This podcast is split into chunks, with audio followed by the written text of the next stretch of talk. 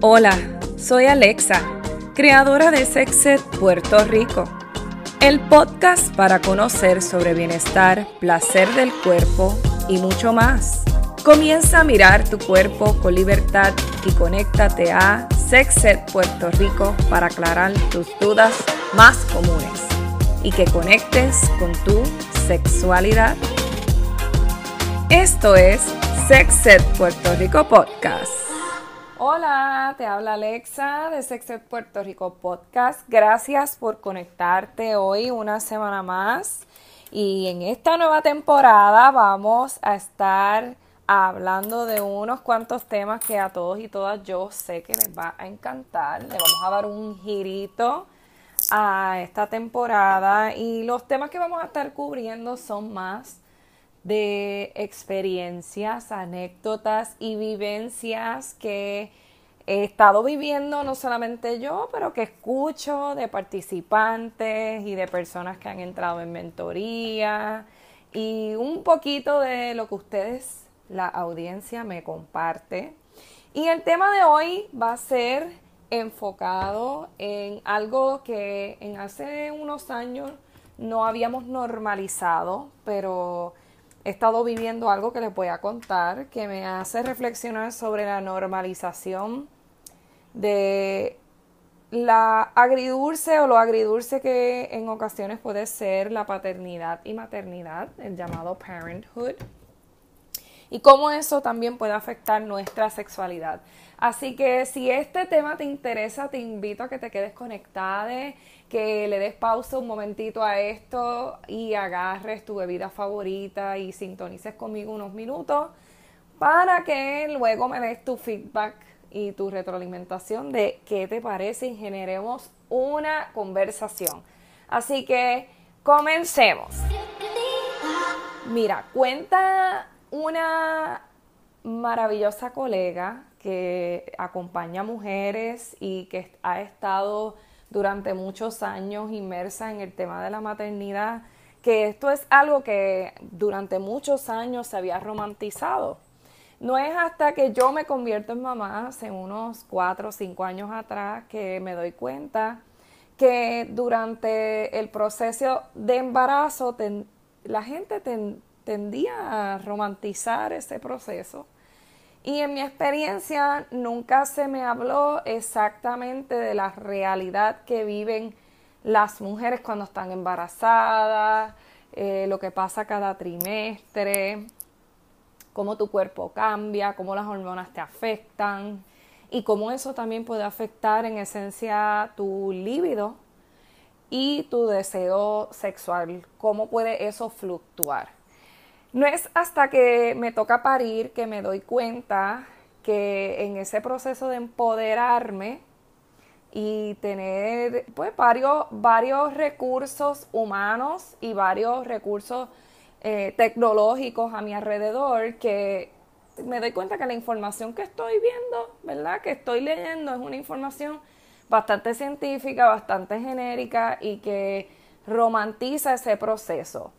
Fast forward momento de parir, en el momento de parir, no solamente es un proceso de confiar en el cuerpo y de tener tu propia experiencia de parto, como tú lo has planificado con tus proveedores de salud, que tengas tu equipo de trabajo en quien tú confías, que todo el mundo esté al tanto de tu plan de parto, sino también en mi experiencia fue un proceso de aprendizaje. Es ahí que conozco a esta chica, esta mujer que te comencé a hablar, que tiene tanta experiencia como compañera y como dula de parto y que es educadora perinatal. Ella se llama Sayelit Budet. Búsquenla por ahí por Instagram como Dula Sayelit. Ella ha comenzado a emprender un programa de educación prenatal y postparto. Trabaja también con todo lo que tiene que ver con la lactancia. Y ella me acompañó durante mi parto y en ese proceso aprendí muchísimo. Recuerdo que cuando me toca parir, mi pregunta mayor era cómo, cómo yo iba a saber que, que me tocaba pujar. Y creo que todas las primerizas en algún momento hemos vivido ese miedo, esa incertidumbre de no, no saber que debemos confiar en nuestro cuerpo y que nuestro cuerpo nos va a dar un deseo innato de hacer las cosas. En mi opinión, muchas veces esto no se comparte de la manera real en que las personas lo viven. No creo que se esté provocando círculos para poder conversar sobre las experiencias que estamos viviendo en los diferentes trimestres, las primerizas, y también que podamos hablar abiertamente y que se documente sobre las emociones vividas y las experiencias físicas que tenemos las personas que parimos por primera vez, ya sea cesárea, ya sea parto vaginal.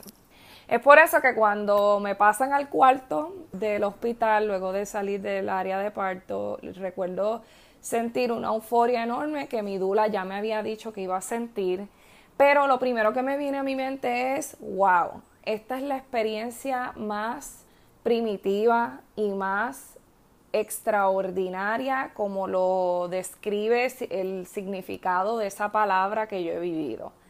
Es algo que me hace como quitarme la piel por decírtelo así, me imagino una culebra cuando muda su, su cuerito, su pellejito, su piel y vuelve y se embiste en una nueva piel, es para mí fue exactamente eso, es como que Alexa vieja murió y nació una nueva y literalmente no sabía que tenía este superpoder de poder transformar mi pelvis, mi vagina, mi cuerpo para poder expulsar un ser humano que estuvo creciendo y desarrollándose en mi vientre por nueve meses.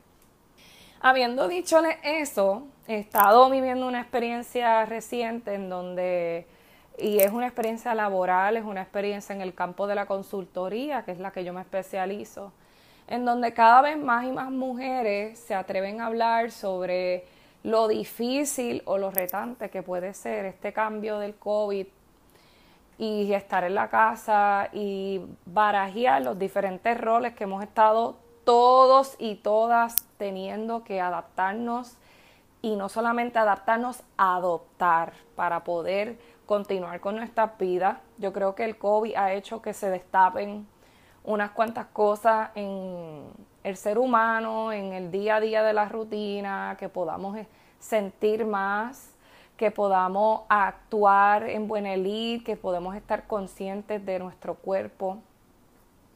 Y recientemente hablaba con una colega que me está mentoreando en la integración de un nuevo espacio laboral. Y ella al final me conversa sobre su experiencia siendo madre. Y en esencia lo que me está diciendo es lo retante que puede ser tú tener que trabajar más hacer escuela virtual. Es una persona que no es de mi cultura ni, ni es de Puerto Rico, es alguien que está localizada en Estados Unidos, muy americana, una persona de otro tipo de cultura. Y sorprendentemente me llevé un aha moment de que, wow, todas las madres, no importa de qué cultura seamos, estamos viviendo cosas dura y cada vez estamos vocalizando más cómo nos sentimos sin, sin tener ese miedo de ser juzgadas a que quiero verbalizar que esto es un reto, quiero verbalizar que es duro ser mamá, quiero verbalizar que a veces me canso, que a veces me harto, como decimos aquí en Puerto Rico, que a veces quiero un break, porque en el pasado, yo no sé si, si es tu experiencia, eh, tú que me estás escuchando, si eres mamá o tienes personas a tu alrededor que son eh, padres y madres, se había querido callar ese sentimiento de aceptar que estás cansado o que necesitas un espacio porque en, nuestra cultura latina un poco hay que aceptar totalmente ese rol con mucho amor y mucha energía y mucha felicidad todo el tiempo, sin reconocer que nuestros estilos de vida cotidianos y contemporáneos han ido cambiando la forma de no solamente criar, sino la forma también de de tener una familia. Con eso me refiero que en los tiempos de antes, de antes, de antes, sabía que la gente paría, pero con el fin de poder tener muchos hijos para que esos hijos pudieran trabajar en los negocios de los padres eh, del hogar, eh, arar eh, la finca, trabajar en la finca, trabajar en la tierra, poder tener más mano humana o más recurso humano para poder labrar la tierra y hacer este tipo de trabajos que eran trabajos más físicos. Pero fast forward, con el pasar del tiempo hemos visto que en la industrialización hemos tenido que salir a la calle a trabajar para otras personas o para trabajar para nosotros mismos de otra forma. Y habiendo dicho eso, reduce nuestro tiempo libre y nuestra energía para poder tener tantos hijos como lo teníamos antes. Así que con el tiempo se van adaptando las cosas. Con los ruidos externos también se van cargando la mente y nos vamos distrayendo y nos vamos cansando mentalmente, que a la vez eso afecta nuestra energía física. Y con eso paso a, lo enlazo a el tiempo que nos sobra o el tiempo que quisiéramos dedicar para poder, siendo madres y padres en este tiempo, nutrir nuestra sexualidad con nuestra pareja, o sea, a solas. ¿Cuántas veces has pensado, wow, qué pasó después que parí? No tengo el mismo líbido, no tengo el mismo deseo sexual. Levanten la mano todos todos los que me estén escuchando. ¿Cuántas veces eso te ha pasado a ti? Yo recibo miles de preguntas sobre esto. Incluso muchas personas se espantan porque notan un cambio muy drástico en su respuesta sexual luego de haber tenido un parto, ya sea vaginal, ya sea por cesárea. Y la respuesta más sencilla que yo les puedo dar, porque habría que analizar caso a caso, pero la respuesta más sencilla es que tu cuerpo ha cambiado. Y no solamente tu cuerpo ha cambiado, tu cuerpo está preparado en ese momento exacto de parir para poder cuidar un bebé y nutrir a un bebé a través de la lactancia. Y todas las hormonas se vuelcan y todas las hormonas se cambian. Y tu estado anímico también va a cambiar, por lo tanto tu respuesta sexual va a ser otra. Véngase que si estás lactando a demanda, estás cambiando mucho pamper, mucho pañal, ¿verdad? Estás cambiando mucho pañal, tu bebé no duerme toda la noche, estás teniendo dificultad, ¿verdad? Criando en tribu, que eso es que esté mamá, prima, abuela, hermana, pareja, apoyándote en esos momentos, no estás durmiendo bien todo eso va a afectar tu estado anímico y por ende tu deseo sexual. Así que no cunda el pánico, eso es totalmente normal. También que vivimos la depresión postparto y muchos de nosotras ni tan siquiera nos damos cuenta que estamos en un proceso de depresión postparto que es completamente normal. Y si tú en algún momento te has sentido triste, frustrada, has tenido deseos de hacerte daño o a otras personas o pensamientos de esa índole, te, te, invito a que busques ayuda en el profesional de la conducta más cercano de tu confianza, que lo digas, que lo expreses para que se te pueda dar el apoyo que tú necesitas porque de ahí sí se puede salir. Así que, qué cosa más brutal que he vivido yo recientemente, que, que me encanta que la gente pueda expresar que se siente frustrada, que a veces no tiene ni deseos de tener eh, intimidad en un acto coital como tal, sino que desean tener intimidad hasta transformada de otra manera y la sexualidad ya saben que se puede estimular y nutrir de otras formas, que no necesariamente tiene que ser penetración ni acto coital, también pueden ser momentos de caricias, de besos, cenas íntimas, espacios de silencios con tu pareja o contigo, el autotoque, que sería la masturbación. Hay otras maneras de tú poder nutrir tu vida sexual, que no necesariamente es la que todos y todas pensamos que es la tradicional del acto coital. Y que podamos también compartir con nuestros pares, mira, yo me siento así y tú cómo te sientes, y que de ahí nazcan las estrategias, porque con el tiempo todo eso todo eso va cambiando y van naciendo otras ideas. Así que con eso me despido. Si tú deseas hacer un popcorn de este tema, que quiere decir que habrá foro sobre el tema de la sexualidad luego del parto, cómo hemos romantizado en algún momento dado el embarazo, el parto y luego la maternidad, te invito a que me sigas en nuestras plataformas digitales de Instagram y Facebook como Sexet Puerto Rico.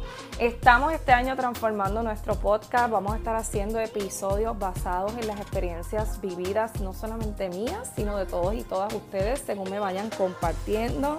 Así que te animo a que me escriban, envíame voice, me encanta escucharte a través del DM. Y ya sabes, si te encanta lo que escuchaste hoy, compártelo. Estamos promoviendo un espacio seguro para hablar de estos temas. Hasta la próxima.